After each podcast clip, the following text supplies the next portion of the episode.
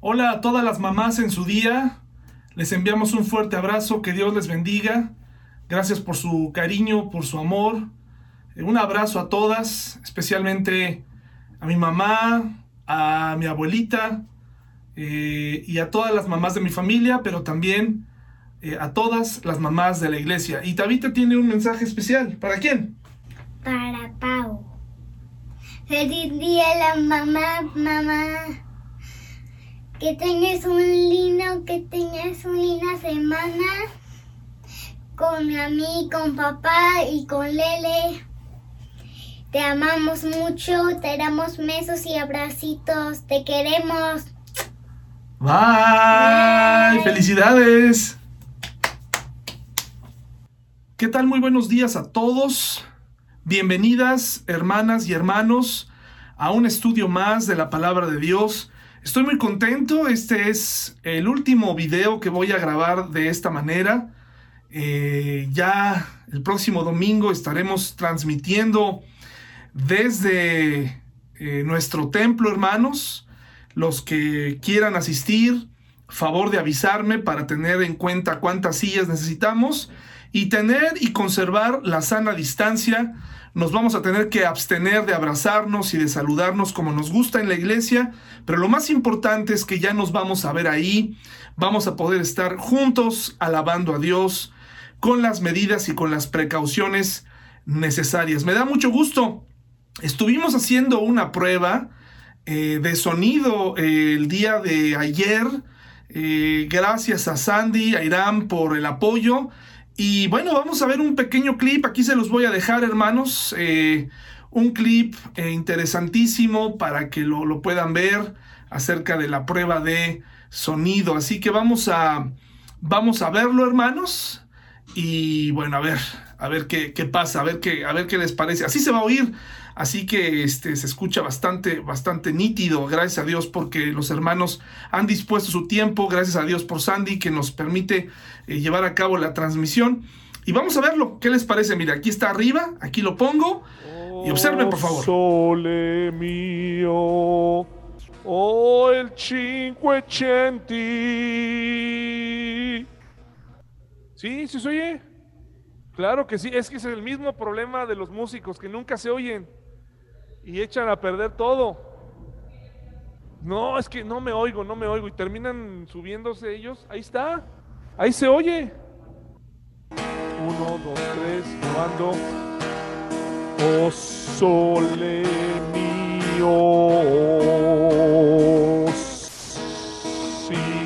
Bueno, después de haber visto este polémico video, eh, ahora sí, este pequeño clip, vamos a, eh, a, lo más importante, por la razón por la que estamos aquí. Recuerde que estamos en proceso de eh, votación. Si aún no manda sus votos para los tres nombres finalistas, Reconexión, Agua Viva o Gracia y Perdón. Vote, por favor, ya me están llegando los votos a mi teléfono. Continúe votando para que el próximo miércoles ya podamos revelar eh, desde el templo también al nombre ganador, el nombre eh, nuevo de nuestra iglesia.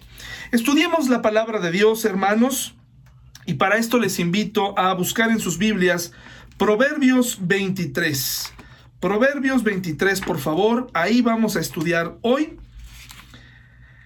Eh, Proverbios 23 comienza eh, muy interesante como todos los proverbios, pero la porción que vamos a estudiar hoy está del versículo 29 al 35, 29 al 35 hermanos. Y para esto nos vamos a apoyar de esta mañana de tres versiones de la Biblia para comprender y tener el mejor panorama. Proverbios 23 del 29 al 35 eh, eh, comienza con una eh, una pregunta, una serie de preguntas que son como un acertijo. A través de estas preguntas, el autor está intentando que en nuestra mente ya vayamos teniendo una respuesta. Es un acertijo que no es difícil de, responder. Eh, sin embargo, eh, por el contexto que nos está escribiendo el autor, Sin embargo, es difícil de aceptar para las personas que están inmersas en este problema. Ahora, el tema del que trata esta porción es muy específico, pero creo que puede aplicar para muchas áreas de nuestra vida. De ahí que la Biblia de verdad es vasta, es muy interesante y llega hasta lo más profundo de nuestro corazón, siendo la palabra de Dios eh, en este libro maravilloso, efectiva y vigente y precisa para nuestra vida. Dice Proverbios 23, 29, ¿para quién será el ay? Estoy leyendo aquí en la Reina Valera. ¿Para quién será el ay? ¿Para quién el dolor? ¿Para quién las rencillas? ¿Para quién las quejas? ¿Para quién las heridas en balde? ¿Para quién lo amoratado de los ojos? Es un acertijo y la respuesta viene a continuación. De acuerdo al contexto que nos está hablando, que nos ha enseñado eh, Salomón, es obvio que aquí va a dar o que estas preguntas van enfocadas hacia eh, un asunto moral, hacia algún asunto, eh, de una serie de decisiones que, causan dolor. La Biblia nos está ejemplificando en la Reina Valera, se le conoce como los ayes, que son pues este sonido de dolor. No sé si este sonido de ay, así como kikiriki, forma parte de las onomatopeyas que le llaman, ¿no? estas ejemplificaciones del sonido de lo que hacen algunos animales. No sé si hay, entra aquí, que a veces un sonido como un wow, por ejemplo, lo ponemos en este, en este rubro. Y tal vez aquí probablemente también cabría decir que el ay es como cuando nos pegamos y sale una expresión de dolor y la Biblia aquí claramente en la Reina Valera dice ay, ay de aquel, ¿no? O sea, ¿para quién será el ay? ¿Para quién será el ay? O sea, esta persona que sufre, esta persona que, que le duele, ¿para quién será esta expresión de dolor? ¿Para quién será el ay? Y nos da algunas características, para quién el dolor, para quién las rencillas, para quién las quejas, para quién las heridas en balde. Y la Reina Valera nos permite entender o tener una serie de ayes en la Biblia, ¿verdad? Que traducidas en otras versiones las cambian por otra cosa, como por ejemplo dice la nueva traducción viviente en el mismo pasaje, dice así, mírelo, mire cómo lo para mire cómo lo dice. ¿Quién tiene angustia? ¿Quién siente tristeza? ¿Quién es el que siempre pelea? ¿Quién está siempre quejándose? ¿Quién tiene moretones sin motivo? ¿Quién tiene los ojos rojos? Esta es la, nueva traducción viviente que expresa prácticamente la misma idea, o sea, una consecuencia, un dolor, una advertencia. ¿Para quién? ¿Quién está batallando con todo esto? Con quejas, con moretones, con peleas, con, con rencillas, con eh, todo esto. ¿Para quién? ¿Para quién será este dolor? ¿Cuántas veces hemos intentado... Eh, eh, evitar el dolor de la gente que amamos o nosotros mismos hemos buscado muchas veces evitar el dolor en nuestra vida. Pero aquí se está refiriendo a este dolor que nosotros mismos provocamos, que nosotros mismos hemos traído a nuestra vida. Es decir, si tenemos eh, o, si seguimos como vamos en algunas áreas de nuestra vida, vamos a cosechar dolor, vamos a experimentar muchos ayes, vamos a tener angustia, vamos a estar deprimidos, vamos a estar en problemas. ¿De acuerdo? Y, lo peor es que vemos delante de nosotros que el tipo de decisiones, el tipo de vida que nos damos, los gustos que nos damos, que se han convertido, lo reconozcamos o no, en adicciones eh, a, muchas cosas, no nada más a lo que es más popular como el cigarro o, el alcohol o las drogas, sino hemos, nos hemos convertido en adictos a nosotros mismos, a las compras, a, los deportes, a una cantidad de cosas. Es tan fácil convertirse en un adicto y todo eso comienza con un caminar que no se pone a pensar en lo que hay por delante. No nos ponemos a pensar en qué es, eh, cuáles serán las consecuencias de ciertas decisiones que nos pueden, nos pueden apresar. Y la Biblia no solamente ahí, sino en otros pasajes, nos habla de los ayes. Dice, hermanos, Isaías 3:11 en la Reina Valera, Isaías 3.11, déjeme ir allá, Isaías 3.11, nos dice así, aquí también se le conoce como los ayes. Isaías 3.11 dice así, ay del impío, mal le irá, porque según las obras de sus manos le será pagado el impío, aquella persona alejada de Dios. Pero ¿qué tal aquellos cristianos que nos comportamos como si nunca hubiéramos conocido a Dios? Así hay cristianos. Siempre en el filo de lo permitido, siempre eh, deseando, ya lo vimos el miércoles, el deseo por, por pecar moderadamente, eh, el deseo por estar buscando continuamente eh, saciar sus deseos, eh, tener placer, acceder al placer. Esta, este asunto de la bebida social, del comportamiento social, de verdad, yo he visto como muchos cristianos batallan con esto y no se crea, como lo dije el miércoles, yo tengo mis propias luchas. Y lo importante aquí es hacer un lado, o sea, seguir luchando y buscando una vida limpia. Pero dice aquí, ay del impío. Pero hay más, Isaías 5.8, mire lo que dice, aquí hay una serie de ayes. Hay de los que juntan casa a casa y añaden heredad a heredad hasta ocuparlo todo. ¿Habitaréis vosotros solos en medio de la tierra? Hay de, hay de aquellos que son codiciosos, o sea, hay de aquellos, nos está hablando de que van a batallar, hermanos.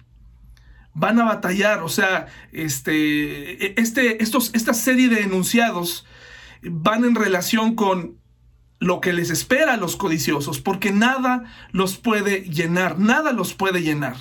¿De acuerdo? Nada podrá llenarlos. Y luego mire lo que, lo que dice más adelante, Isaías 5:18 Isaías 5:18, hay de los que traen iniquidad con cuerdas de vanidad y el pecado como con coyundas de carreta. Muy interesante porque en la, en la versión Peshita eh, vamos a leer ese mismo versículo, Isaías 5:18. Isaías 5:18 dice así, hay de los que añaden a sus pecados, haciendo larga la lista de sus pecados, tal como una cuerda es estirada, y alargan sus pecados como rienda de novillo. Es decir, eh, continúan y continúan pecando, alargan eh, sus malos hábitos, no les importa, hay mucho cinismo, hermanos. A mí me da temor cuando observo creyentes que mm, cínicamente están buscando pecar. Hermanos, con Dios, nuestro Dios amoroso, no se juega. Y hay ocasiones donde eh, veo cómo estamos retando a la gracia de Dios con hábitos, con comportamientos eh, contrarios a lo que dice la Biblia, con retos, eh, incluso a, los familiares, ¿no? que son creyentes, hijos, hijas, padres, madres que de pronto toman comportamientos con mucho cinismo. Dice aquí, hay de aquellos, ¿verdad? Que van añadiendo pecados y pecados como si nada fuera a pasar. Dice, hermanos, la palabra de Dios, esto, hay de ellos, o sea, lo que les espera. Les espera dolor, les esperan consecuencias. Hermanos, hasta en el mundo allá afuera, que en el mundo cristiano conocemos al mundo como todas aquellas cosas que son atrayentes, pero que no podemos vivir en ellas, hasta el mundo en ocasiones tiene más límites que un creyente. No hay nada peor que ver a un creyente deseoso. Eh, no hay nada peor que ver a una familia deseosa de que el pastor se retire de la fiesta para entonces comenzar y sacar casi casi todo o hacer todo lo prohibido. Porque en realidad eh, eh, no es que el pastor sea alguien digno de pues de reservarse o, de, o, de, o de que no o de que tengamos un comportamiento distinto. Estoy hablando de ¿Dónde está nuestra cabeza? ¿Dónde está Dios? Es como si, como si el pastor o nuestro papá o nuestra mamá espiritual eh, fuera Dios en la tierra y cuando esa persona eh, no está, entonces desbocarnos. ¿Realmente crees que Dios no te ve? ¿Qué piensas tú de Dios? ¿Cuánto conoces a Dios como para pensar que lo podemos engañar? No solamente en la vida pública, sino en lo secreto. ¿De dónde sacaste esa información? Que tú puedes escabullirte de Dios, que, que por no asistir a la iglesia o por no hacerlo eh, o por tanto esconderte, no has leído en la palabra de Dios que Él está en todo lugar.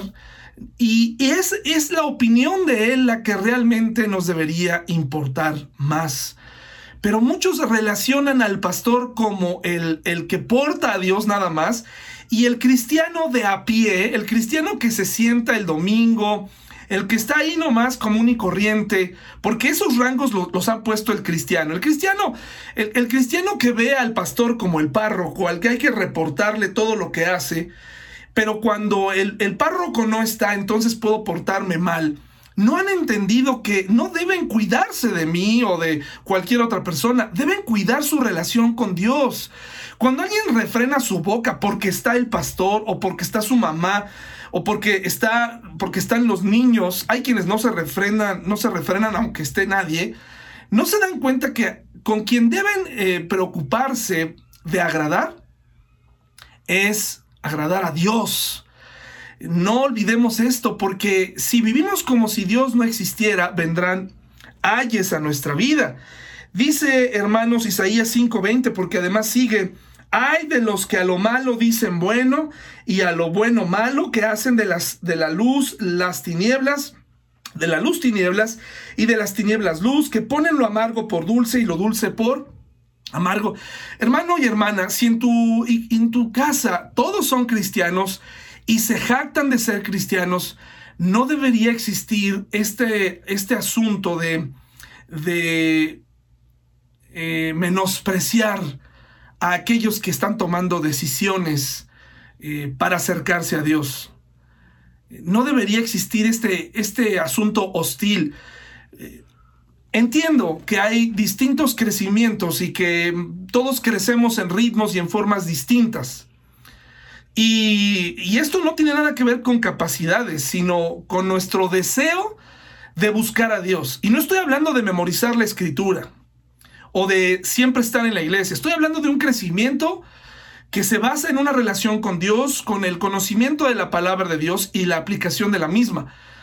Muchos nos, jactamos de que somos cristianos, que en nuestra casa todos somos cristianos, pero nuestras conversaciones están llenas de chismes pero existen eh, entre nosotros ataques entre, ay, eres muy legalista, ay, este, tú eres muy exagerada, ah, es que tú eres, eres como una monja, es que tú eres como un monje, es que te la vives en la iglesia. Hermanos, esas, esas pláticas entre cristianos no deberían existir, al contrario, si una persona en nuestra familia nos está haciendo ver algo, eh, puede ser que ese familiar esté eh, rayando en el legalismo o puede ser que uno de nosotros esté viviendo una vida que no quiere límites, que quiere, que está deseosa de, probar, aún sabiendo que eh, brincando los límites nos vamos a encontrar con ayes y con dolor. Dice Isaías 5.21, eh, hermanos, Isaías 5.21. Mire qué interesante. Hay de los sabios en sus propios ojos y de los que son prudentes delante de sí mismos. O sea, gente que nos creemos sabios, que sabemos por dónde ir, que no pedimos consejos a nadie, que no sé si conocen a personas que a lo mejor eh, eh, tú estás viendo que puede funcionar en su vida y lo comentas y ellos te dicen, sí, lo voy a hacer, y, hacen otra cosa completamente distinta. Se creen sabios en su propia opinión, pero tú has visto los resultados en su vida y siguen aferrados. Y qué fácil es aferrarse a una forma de pensar. ¿Por qué? Porque eso habla de mi corazón, habla de mí, de mí, ¿no? Acuérdense lo que hemos hablado los miércoles, el ser yo mismo y mi esencia y ser y tener mi propia filosofía de vida y mi propia filosofía del cristianismo y nadie me la puede eh, cuestionar y tenemos unos parámetros muy ligeros de ser cristianos, tenemos una, una vida, eh, un cristianismo demasiado diluido, eh, en donde si estuviéramos en una multitud, probablemente nadie se daría cuenta de que somos cristianos. Y incluso en la familia nos damos cuenta que falta crecimiento, ¿verdad? Pero no aceptan ningún consejo, no aceptan ninguna invitación, no aceptan nada de eso. Eh, es triste, hermanos y hermanas, es triste porque no nos estamos dando cuenta de nuestro problema. Hay de los que nos creemos prudentes y sabios en nuestra propia opinión, hermanos. Dice Isaías 5, 12, 11 y 12. Mire lo que dice 11 y 12. Eh, muy interesante también. Hay de los que se levantan de mañana para seguir la embriaguez, que se están hasta la noche, hasta que el vino los enciende. Y en sus banquetes hay arpas, vihuelas, tamboriles, flautas y vino. Y no miran la obra de Jehová ni consideran la obra de sus manos. Qué interesante versículo 5.22 es el preámbulo para entrar a Proverbios. 5.22 dice, hay de los que son valientes para beber vino y hombres fuertes para mezclar la bebida. Dice la nueva traducción viviente, hay de aquellos que se sienten campeones. ¿Por qué hermanos? Porque un día cuando les digan tienes cirrosis, un día cuando les digan, eh, cuando le den la noticia a sus familiares, eh, se estampó en un árbol, se estrelló, como hemos, lo hemos visto. Hermanos, en mi familia, en la familia de mi abuelo, muchos, muchos de sus hermanos, si no es que todos, batallaron con el alcoholismo. Y yo sé que la adicción es un problema, pero eso, esa adicción no comenzó de la noche a la mañana, fue precisamente este consentimiento personal por el se siente bien, me desdobla. Hermanos, ¿De verdad necesitamos de alcohol para decirle a nuestra esposa que la amamos? ¿Realmente necesitamos del alcohol para desdoblarnos y decirle, para revelar lo que hay? Porque dicen que los niños y los borrachos siempre dicen la verdad. ¿Es, es cierto eso que necesitamos que nos tomen en una borrachera para entonces poder expresar lo que nos inconforma? ¿Es cierto que los tequilas tienen ese poder? ¿Es cierto, hermanos? Pues qué triste que dependamos de eso. Porque eso quiere decir que a nosotros, a nosotros, el Espíritu Santo en nosotros no tiene efecto y ese es un problema. Quiere decir que el Espíritu Santo está apagado en tu vida. ¿Entiendes lo que significa ser cristiano? ¿Entiendes lo que significa amar a Dios? ¿Entiendes lo que significa de la iglesia? Incluso entiendes dónde emborracharte y en dónde no. Aunque ya en una adicción se pierde el control de todo esto. Pero ¿no te das cuenta del daño? Si dentro de ti estás deseando vivir como un no creyente, si dentro de ti estás deseando el mundo como nunca antes, si sientes esa sed, si sientes ese anhelo eh, de hacer ciertas cosas, eh, hay, algo, eso no, eso no es el Espíritu Santo, es tu carne, es mi carne. ¿No te has dado cuenta, hermanos? En el mundo, hasta en el, hasta en el mundo hay límites. Hasta en el mundo hay límites, hasta en el mundo dicen ya es demasiado y hay cristianos que, que traspasan esos límites, incluso deseando regresar que los padres son testigos de los excesos de sus hijos y no son capaces de decir, ya hasta aquí, esto no está bien, yo no te eduqué así o, o, sencillamente esto no le agrada a Dios, pero precisamente por este, esta hostilidad de, ah, ya me vas a llamar la atención, y, y, pero si tú eres bien mal hablado, pero si tú eres bien mal hablada, pero si tú haces esto y aquello y comienza la, la, la guerra de a ver quién tiene una peor vida. Hermanos, el Espíritu Santo de Dios eh, y todos sus atributos eh, preciosos a nuestro favor. Eh, el Espíritu Santo mora en nosotros, pero hay algo que sucede en la vida del cristiano y es que cuando nos acostumbramos a pecar, cuando nos acostumbramos a vivir una vida así, cuando creemos que tenemos que darle gusto al pastor o a alguien para obtener algo, estamos totalmente yendo en el rumbo contrario. Estás yendo en la dirección opuesta. Y aquí lo interesante es que puede seguir así. Por eso esta narrativa de la Biblia, eh, también expresada, nos dice, ay de ti, ay de aquellos que han puesto su esperanza en las riquezas, que han puesto su esperanza en el alcohol, que se sienten campeones tomando, que se sienten em, continuamente eh, protegidos por su prudencia y su sabiduría. Hay de ti, hermano y hermana, hay de ti. Nosotros en la iglesia te vamos a recibir. La iglesia está para eso, para ayudarte. A menos, hermano y hermana, que también hasta en la iglesia hay normas, por supuesto. pero podemos ayudarte en tu adicción, podemos ayudarte en tu problema, pero tienes que darte cuenta.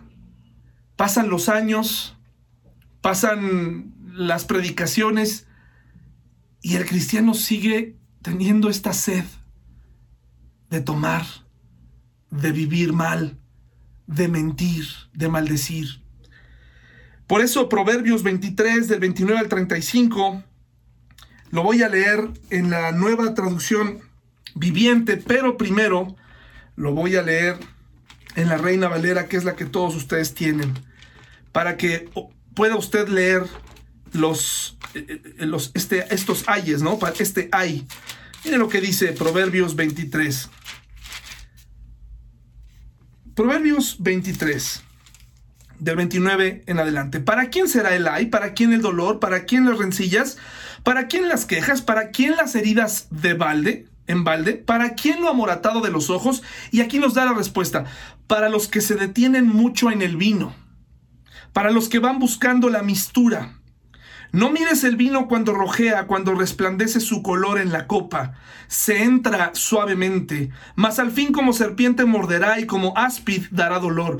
Tus ojos mirarán cosas extrañas y tu corazón hablará perversidades. Serás como el que yace en medio del mar o como el que está en la punta de un mastelero y dirás, me hirieron, mas no me dolió, me azotaron, mas no lo sentí. Cuando despertare, aún lo volveré a buscar. Habla de un corazón endurecido, una persona que incluso tal vez necesita atención, necesita ayuda, necesita rehabilitación, pero no solamente estamos hablando de alcohólicos aquí, este es un, este es un círculo vicioso.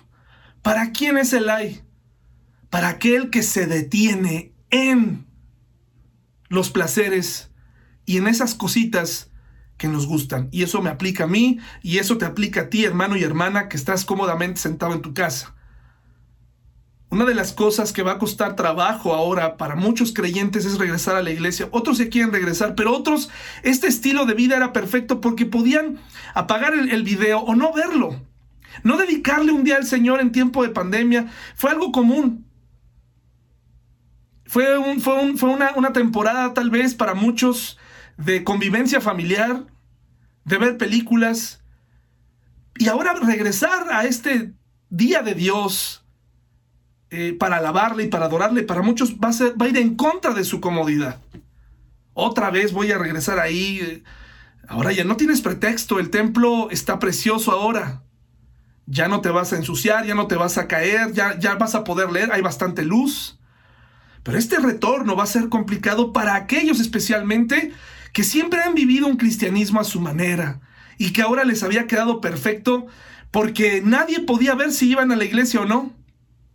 Bueno, nosotros aquí en la iglesia podemos ver que hubo, gente que ni por error se conectó a Zoom. Ni por error, hermanos y hermanas. No vamos a juzgar. Los esperamos en la iglesia. Ojalá que sí. Pero mire lo que dice Proverbios 23, pero lo voy a leer ahora en la nueva traducción viviente. Dice, ¿quién tiene angustia? ¿Quién siente tristeza? ¿Quién es el que siempre pelea?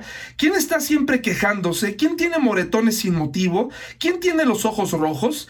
Es el que pasa muchas horas en las tabernas, probando nuevos tragos no te fijes en lo rojo que es el vino, ni en cómo burbujea en la copa, ni en, ni en lo suave que se desliza, pues al final muerde como serpiente venenosa, pica como una víbora, tendrá alucinaciones y dirás disparates, te tambalearás como un marinero en alta mar, aferrado a un mástil que se mueve. Entonces dirás, me golpearon pero no lo sentí, ni siquiera me di cuenta cuando me dieron la paliza. Cuando despertare para ir en busca, cuando despertaré ¿Cuándo despertaré para ir en busca de otro trago? Es el círculo vicioso de un cristiano que está continuamente pecando y eh, deteniéndose, eh, tomando demasiado tiempo para, para ver y pecar, hermanos. Eh, no solamente, obviamente, en el alcohol, esto abarca muchas cuestiones de nuestra vida increíble cómo hay quienes eh, no se detienen en la Biblia, no se detienen en, en una relación con Dios, no se detienen eh, para eh, tener relaciones en su familia limpias, agradables. Se detienen en lo que les provoca placer porque pedir perdón no es agradable, porque arreglar cuentas con otro no es agradable, porque reconocer que somos personas imperfectas no es agradable, pero este tipo de cosas nos dan una salida, la pornografía nos hace sentir el control por un momento en una imagen de esa persona, nos hace sentir que estamos en esa escena, el alcohol nos hace sentir eh, eh, valor, eh, fortaleza, hay quienes lloran, hay quienes se sienten fuertes, hay quienes pelean, pero nos advierte, hay de ti porque al final te espera dolor y consecuencias, pero vemos que al final el, proverbista nos dice, esta persona se levantará y dirá, lo necesito, y, habrá logrado su objetivo este mundo y nuestro enemigo cuando nos hace ir en este círculo vicioso del que, del que sabemos, del que estamos enterados, pero del que no queremos salir porque hay un problema dentro de nosotros. Ahora, probablemente alguno de ustedes pensará, bueno, pero a ver, David, eh, que no el tomar es un asunto eh, gris en la Biblia. No, es muy claro. De hecho, creo que por excelencia se está refiriendo a la embriaguez y a la fornicación como estos dos grandes eh, departamentos en nuestra mente, ¿no? Que están ahí, tal vez en la mente del varón más, pero entre hombres y mujeres, eh, y más en mujeres últimamente ha crecido más esto. la mujer puede llegar a tomar y entonces puede sentir que, ya puede ser otra, puede hacer un lado su moralidad, ¿no? El hombre también. Y al final de, lo que ocurrió pueden decir es que estábamos borrachos. Por eso lo hicimos. Por eso nos advierte el proverbista. Ahora tú me dirás, es que, bueno, recuerda que Jesús, eh, Jesús convirtió el agua en vino. Muy interesante, nunca lo había dicho antes. Eh, eh, esto que voy a decir en unos momentos más, el, el, convertir el agua en vino en las bodas de Caná fue el primer milagro del Señor Jesús. Interesante que haya empezado así y, con, y no con un milagro espectacular. Empezó con eso que sin duda era espectacular. En una boda eh, se acabó el vino y entonces él hace nuevo vino, ¿sí? Un vino nuevo. El vino nuevo tenía una característica, no estaba tan fermentado como un vino viejo. Cuando el proverbista nos dice, no, no mires el vino cuando rojea, es, no, no te vuelvas un experto en buscar aquel vino más fermentado que te va a poner borracho. O sea, llega un momento en donde el cristiano, al, jugar, y por eso es que es mejor abstenerse de ciertas cosas, eh, porque si te muerde, si te atrapa, no te va a soltar. Lo mismo es con el sexo, lo mismo es con las drogas, lo mismo es, o sea, somos personas que si no, tenemos, no tenemos control sobre nada de eso. Pensamos que sí, pero no es así. Existen las adicciones porque hubo curiosidad porque hubo un descuido de nuestra parte y fuimos bajando lentamente. Y dijimos, lo controlamos, pero no es cierto. La mayoría de las personas pensamos que controlamos esa adicción por las compras, esa adicción por la pornografía, esa adicción por, la, por, por tomar, incluso esa adicción por maldecir, ese continuo mal humor, ¿no? Ese, ese, eh, estar siempre neuróticos, de malas, eh, pretextando la edad, pretextando muchas cosas. Hermanos, eh, por eso nos dice aquí, no mires el vino cuando rojea, o sea, no te detengas ahí. Eh, Jesús hizo vino nuevo y no lo hizo para que se emborracharan.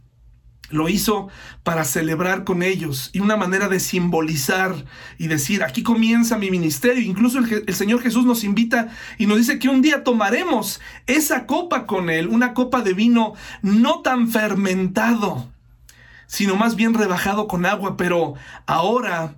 Eh, bueno, entre más fuerte sea la bebida mejor, entre más fuerte sea la experiencia mejor, pero parece que no nos ha dejado claro que ese despertar sexual muy temprano trae, trae muchas decisiones delante de nosotros.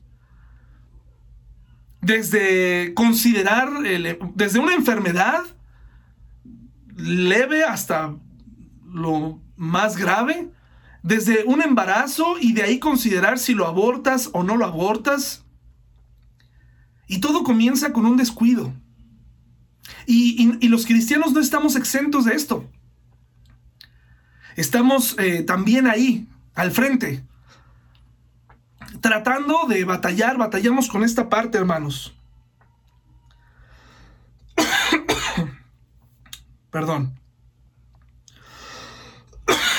y me pongo a pensar, me pongo a pensar, si hemos visto todo esto, en carne propia lo hemos vivido, o lo hemos visto en alguien más, ¿no nos da temor? ¿No nos hemos hecho esta pregunta? ¿Qué hay detrás? ¿Por qué me está pasando esto? ¿Por qué tengo estos deseos siendo cristiano? ¿Por qué no puedo parar de tomar? ¿Soy adicto realmente? ¿Necesito ayuda? ¿Necesito acercarme? ¿Necesito pedir orientación? ¿Necesito ir a un grupo? ¿Qué, tengo que hacer? ¿Qué necesito hacer? Si no has llegado a ese punto y estás batallando, pues comienza a hacerte estas preguntas. Si tu problema no es el alcohol, pero son otras cuestiones, todas ellas muy importantes porque van a afectar nuestra vida y la vida de nuestros familiares. El proverbista eh, nos hace pensar, el mismo que escribió nos da la respuesta. Él, sin duda, probó de todo, hermanos y hermanas, probó de todo.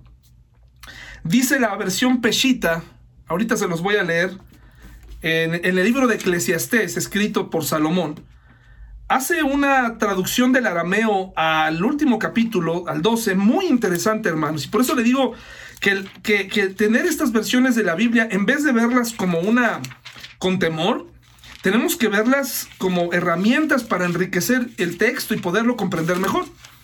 Y a continuación se los voy a leer, pero primero hay que preguntarnos esto. ¿Por qué continuamente, si tengo completo, si comprendo eh, eh, lo que significa amar a Dios, la iglesia, eh, la comunidad cristiana, el sacrificio del Señor Jesucristo, sí, sí cada vez que escucho una predicación o cada vez que leo un texto, me cantan un coro, mmm, toca mi corazón, pero, pero sigo y llevo años deteniéndome en mi pecado, mirando la copa, mirando este, eh, mi debilidad ahí, deteniéndome, acariciando mi pecado, disfrutándolo, sabiendo que debo salir de ahí cuanto antes, no puedo detenerme ahí porque va a traer dolor, por eso los ayes, nos esperan consecuencias, nos esperan cosas tristes. Hay que ponernos a hacer, hay que hacer estas preguntas, hay que ponernos a pensar, ¿qué hay detrás? ¿Por qué estamos caminando en esa dirección? ¿Qué nos duele? ¿Por qué tomamos? ¿Por qué compramos? ¿Por qué mentimos? ¿Por qué nos hemos hecho adictos? ¿Por qué necesitamos pecar? ¿Qué nos falta? La psicología nos puede dar muchas explicaciones. Yo no tengo nada en contra de la psicología bien encausada y bien encaminada, sobre todo porque nos da la oportunidad de platicar con alguien y esa persona puede ser neutra y si es cristiana puede dar y ayudar mucho.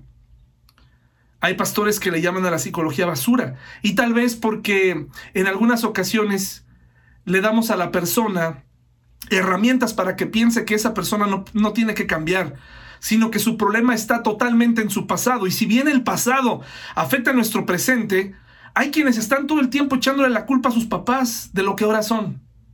Es que si mi papá, es que si mi mamá, es que si mi esposa, y evadimos la responsabilidad. Tenemos que ir de forma personal y preguntarnos, ¿por qué estoy haciendo esto? ¿Cuáles son mis insatisfacciones? ¿Y por qué no he podido hablar? ¿Por qué no he podido hablar? Con mi esposo, con mi esposa al respecto? ¿Por qué? ¿Por qué vivo ocultándome? ¿Por qué tengo este deseo de pecar? ¿Por qué solamente eso me llena? ¿Por qué solamente creo que ahí está la plenitud y la diversión? Y si no hago eso, me siento triste. ¿Qué está pasando en mí? Si Dios ha venido a darme una vida y una vida en abundancia, ¿qué estoy haciendo mal? Hay algo que no hemos querido dejar y eso se llama el vacío. No hemos comprendido que Dios puede llenar nuestro vacío todavía no estás lleno. Todavía necesitas. Te has engañado a ti mismo. Estás vacío. Hay aspectos en tu vida en donde has considerado que Dios no puede trabajar y tú y yo estamos vacíos. Y nos come el temor y nos come la ansiedad y nos comen todas estas cosas.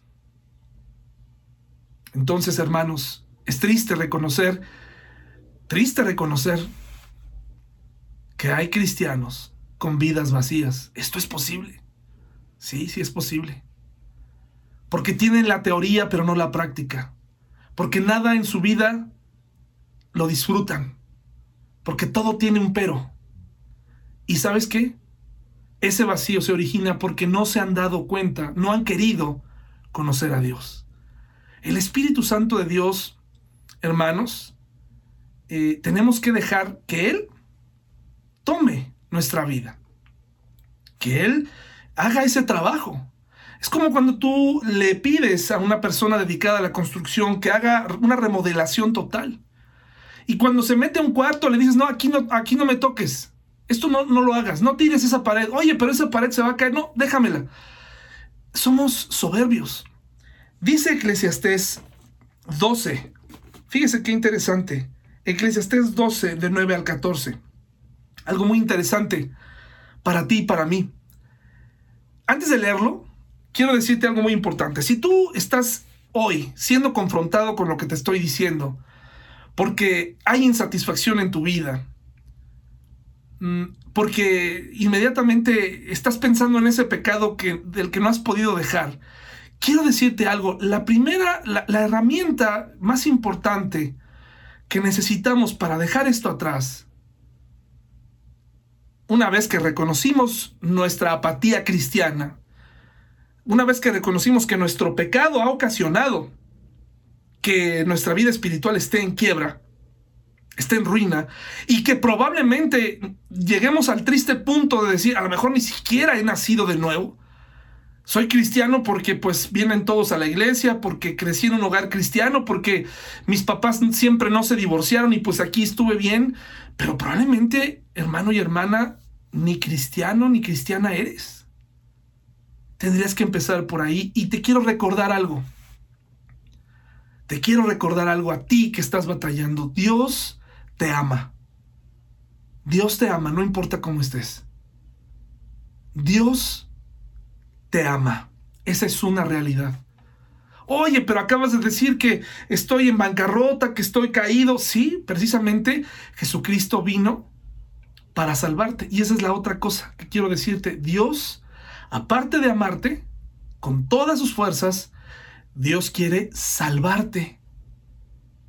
Eso es un sinónimo de muchas cosas, salvarte de ti mismo, de la condenación eterna, de esa adicción. Él quiere salvarte. Y Dios quiere perdonarte. Imagínate. Él quiere, no tienes que convencerlo. Es cuestión de pedirlo.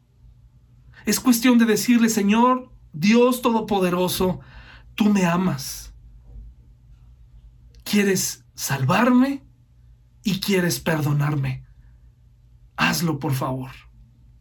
Esto es muy importante, se caen muchas barreras porque a veces pensamos, ah, es que en la iglesia me señalan, ah, es que el pastor me señala. No, espérame, yo lo único que estoy diciendo es lo que dice la Biblia acerca de las consecuencias que vendrán a, a tu vida y a mi vida si nos alejamos de Dios. Y el proverbista nos da la respuesta a cómo podemos llenar nuestra vida vacía. Y lo voy a leer en esta versión que te decía. Y de hecho así se llama en, así pusieron, fíjense, fíjense, el temor de Dios como solución a una vida vacía. El temor, a, Dios no es temerle a Dios porque me está viendo y, ay, que no se dé cuenta, ay, qué horror que me está viendo. No, no, no, no lo veas así. Qué bueno. ¿No, no, has estado en alguna situación donde te hubiera gustado que te grabaran? Donde te hubiera gustado que alguien te tomara una foto para demostrar que estabas diciendo la verdad? Pero muchos usamos esto de que Dios ve todo en el lado negativo. Pues, ¿qué andas haciendo, hermano y hermana? ¿No? Pero al ver todo, Él sabe.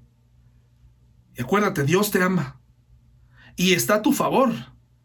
Y brindó una oportunidad para librarte del pecado. Él quiere salvarte. Y mira lo que dice, y cuanto más sabio era el predicador, pues enseñaba conocimiento al pueblo, Eclesiastés 12 del 9 al, al 14, pues enseñaba conocimiento al pueblo y analizó, investigó y compuso muchos proverbios, porque Salomón en su sabiduría comenzó a vivir de todo tipo de cuestiones, de todo tipo de cosas, y estoy seguro que en algún momento se sintió vacío. Nada de lo que tuvo lo llenó.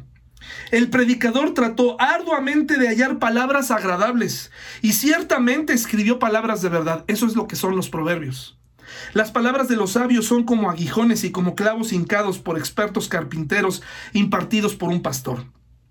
Pero además de estas cosas, hijo mío, que queda advertido. El escribir muchos libros es algo sin fin y el mucho hablar es fatiga de la carne. O sea, ni todos los estudios, ni toda la educación, ni todas las posesiones, ni todas las experiencias, nada, eso es fatiga. Si tú piensas que por más educado que esté nuestro país se va a resolver el asunto, no. La gente seguirá sintiéndose vacía. La conclusión del discurso al final de todo lo escuchado es, ten temor de Yahvé, que es Jehová, y guarda sus mandamientos, porque esto ha sido impartido por un experto a todo hombre. Así lo traduce el arameo, como un experto. Llama a Salomón un experto en las vivencias del hombre y de la mujer. Pero Yahvé traerá a juicio todas las acciones juntamente con todo lo oculto o revelado, sea bueno o sea malo. Y vaya que él comprendió lo que significaba esto. Vaya que él tuvo que vivir en carne propia las consecuencias. Nada más a él se le dividió el reino, imagínese, por su forma de vivir y por sus decisiones. Pero nos deja la clave para llenar nuestros vacíos. Temor a Dios significa Dios, quiero conocerte más. Y cuando te conozca más, cuando comprenda todo aquello que me prometiste, todo aquello que dijiste en tu palabra acerca de mí, cuando yo te conozco más, comprendo que me amas, que me quieres salvar y que me perdonas y que quieres caminar conmigo. Cuando conozco esto, cuando tengo un conocimiento así de ti, Dios, entonces puedo comprender que el temor de Dios no significa tener pánico por ti, no significa tener eh, deseos de correr de ti, sino todo lo contrario. Porque no, no debemos ser como Jonás, que, que, no comprendía la misión o que más bien la comprendía y no quiso obedecer. Ese no es temor a Dios. Eso es desobediencia. Y nosotros a veces pensamos que tenemos las respuestas y no las tenemos. Tienes que despertar, hermano y hermana, este tiene que ser el año. ¿Cuántas pandemias necesitamos? ¿Cuántas pérdidas necesitamos para tener vidas espirituales más estables? Para crecer en el Señor, para, para ofrecerle fruto digno a aquel que nos ama, que nos salva y que nos perdona. Recuerda, no importa qué tan caído estés, Dios quiere perdonarte, quiere salvarte y quiere amarte. Pero Tú tienes que conocerle para saber cuáles son las implicaciones de todo, de su amor, de su perdón y de su salvación. Tienes que conocerlo. No se vale que haya cristianos, hermanos y hermanas, que se aparecen en la iglesia así nada más, ¿no? Y que uno se da cuenta que no tienen idea de nada. Porque su Dios, así como se expresa aquí en la Biblia, en Isaías, su Dios es un leño. Su Dios es un ratito en el Zoom, su Dios es un ratito en la iglesia, su Dios es un ratito y realmente no conocen a Dios. Por eso se nos advierte, ay de ti, ay, si tú sigues adelante, pero viene dolor. Este mundo está configurado precisamente para, para que tengas, vivas en un círculo vicioso. La forma de salir de ahí es conoce a Dios, obedece sus mandamientos. Los mandamientos son protecciones. Imagínate por un momento que de un momento a otro se quitaran todos, todas las leyes y que de pronto todo mundo pudiera entrar y hacer lo que uno quisiera. Que de pronto no hubiera ninguna norma. Todas aquellas cosas de las cuales muchos, sobre todo los jóvenes, eh, quieren deshacerse hoy. Imagínate que tus padres no vivieran y que pudieras hacer lo que quisieras, como una especie de, de, mi pobre angelito, pero ya con 40 años, ¿no? Eh, y que quieras hacer todo lo que desees. Te aseguro que dirías, esto es imposible de vivir. Hay personas viviendo en, en la cárcel, viviendo las peores consecuencias, viviendo lo peor, que saben que hay un límite y que dicen, si tan solo hubiera escuchado, ay de mí hubiera escuchado, me hubiera evitado tanto dolor. Hermano y hermana, por favor, regresemos a Dios. No nos detengamos a mirar aquello que nos parece hermoso, pero que al final nos va a meter en un círculo vicioso. Que tengan un gran día, hermanos, y nos vemos el próximo domingo en la iglesia. Avísenme, por favor, porque no podemos estar todos y no es obligatorio asistir. Seguiremos transmitiendo, por supuesto, en vivo y después el mensaje se va a grabar y lo subiremos a YouTube. Un abrazo hermanos, hasta luego.